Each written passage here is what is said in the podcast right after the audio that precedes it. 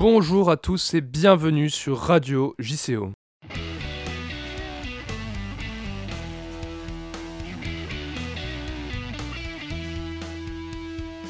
Cette semaine, Léna est allée découvrir un mouvement en pleine expansion, l'écoféminisme. Grégoire est allé à la rencontre du responsable jeune de la candidate sortante à la mairie d'Aix-en-Provence, Marie Joissin, pour en savoir un peu plus sur son programme. Enfin, Gaspard n'est pas parvenu à sortir de son lit cette semaine, mais il a décidé de nous donner quelques astuces pour lutter contre la maladie. Tout de suite, quelques informations. Suite à la démission de Benjamin Griveaux le week-end dernier, c'est Agnès Buzyn, l'ancienne ministre de la Santé, qui s'est lancée dans une course pour la mairie de Paris en trois semaines chrono. Pour ces élections, la compétition se jouera majoritairement entre les femmes. Anne Hidalgo, Rachida Dati et Agnès Buzyn sont les favorites dans les sondages, suivies de près par Cédric Villani. Le réacteur de la centrale numéro 1 de Fashenheim a officiellement été arrêté samedi 22 février. Cette décision suit une longue lutte entre les écologistes et le gouvernement sur la place des énergies fossiles. La ministre de la Transition écologique a quant à elle annoncé qu'aucune autre centrale fermera ses portes avant la fin du quinquennat. La Cour de cassation a tranché Marie Joissin Massini pourra essayer de garder son siège à la mairie d'Aix-en-Provence pour un quatrième mandat. À trois semaines des élections municipales, la Cour de cassation a partiellement cassé le jugement rendu par la Cour d'appel de Montpellier. La maire sortante a obtenu l'investiture des Républicains pour sa campagne éclair.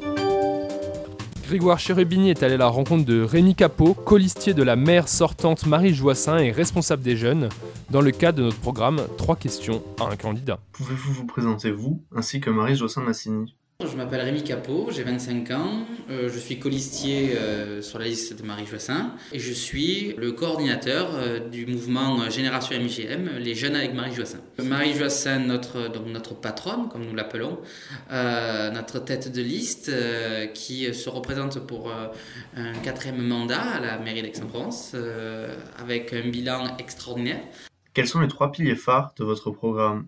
En dehors des trois piliers, ça va être la continuité du changement euh, et du travail que Marise a mené à Aix-en-Provence. Le sujet phare de cette campagne des municipales euh, sur la transition euh, écologique, sur la transition énergétique, que nous avons déjà mis en place, hein, avec le bio dans les cantines, le BHNS, les couloirs bus, l'écoquartier de la Durade. Deuxième pilier, ça va être régler les incivilités du quotidien on va renforcer la sécurité, on va renforcer euh, le, coercitif pour ces petits délits, effectifs de la police municipale, de la SVP. Euh. Et ensuite, le troisième pilier phare, c'est le combat contre la métropole, qui malheureusement euh, enlève des prérogatives aux communes, et d'autant plus à Aix-en-Provence, qui est une commune riche. Si vous êtes réélu, quelle sera votre première mesure? Vu que nous sommes une équipe sortante, on ne peut pas dire on va prendre une décision. On va déjà terminer ce, a, ce que nous avons commencé, euh, par exemple sur les évolutions urbaines. Marie Joissin pourra donc briguer un quatrième mandat à la mairie d'Aix-en-Provence si elle se fait réélire. Son affaire a été renvoyée devant la cour d'appel de Montpellier, autrement constituée, qui devra trancher ce litige. L'écoféminisme, qu'est-ce que c'est? Léna s'est rendue à une conférence sur le sujet cette semaine pour y voir plus clair. Plus de 70 personnes étaient présentes jeudi 20 février à Strasbourg pour découvrir le mouvement et écouter les interactions de l'écoféministe Mariam Baafou, qui n'a pas mâché ses mots. Les femmes sont toujours très invisibilisées dans les mouvements, dans les luttes environnementales. en général, oui, l'effondrement quand ça va arriver, comme si en fait c'était pas encore arrivé. Or, il y a des zones dans le monde où c'est carrément en train d'arriver en fait. Et en fait, les personnes qui réussissent le moins à résister à ça, ce sont les femmes. Parce qu'elles ont vraiment une place extrêmement vulnérable, voilà, à l'échelle globale. Donc ça fait qu'il y a très peu de moyens de résistance et de résilience face aux catastrophes euh, climatiques. Pour elle et les autres penseurs du mouvement, à large majorité féminine, tout comme l'Assemblée présente dans la salle, la seule solution pour sauver notre monde est de lier les combats pour l'environnement et les luttes des femmes, ainsi que de lutter contre la domination des hommes sur les corps féminins, animaux et sur la Terre.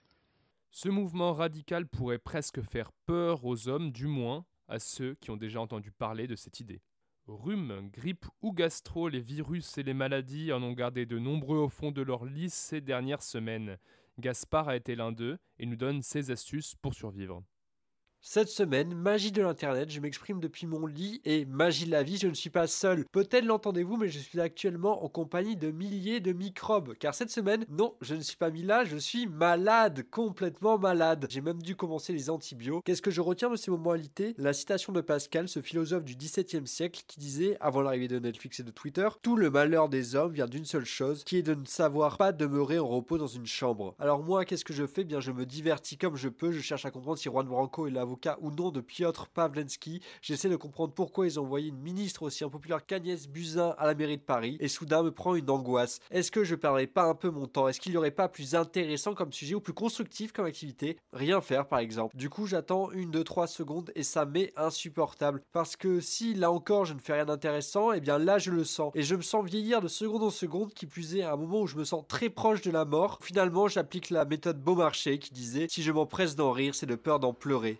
On lui souhaite un bon rétablissement, c'est la fin de notre émission pour cette semaine. À la semaine prochaine pour une nouvelle émission.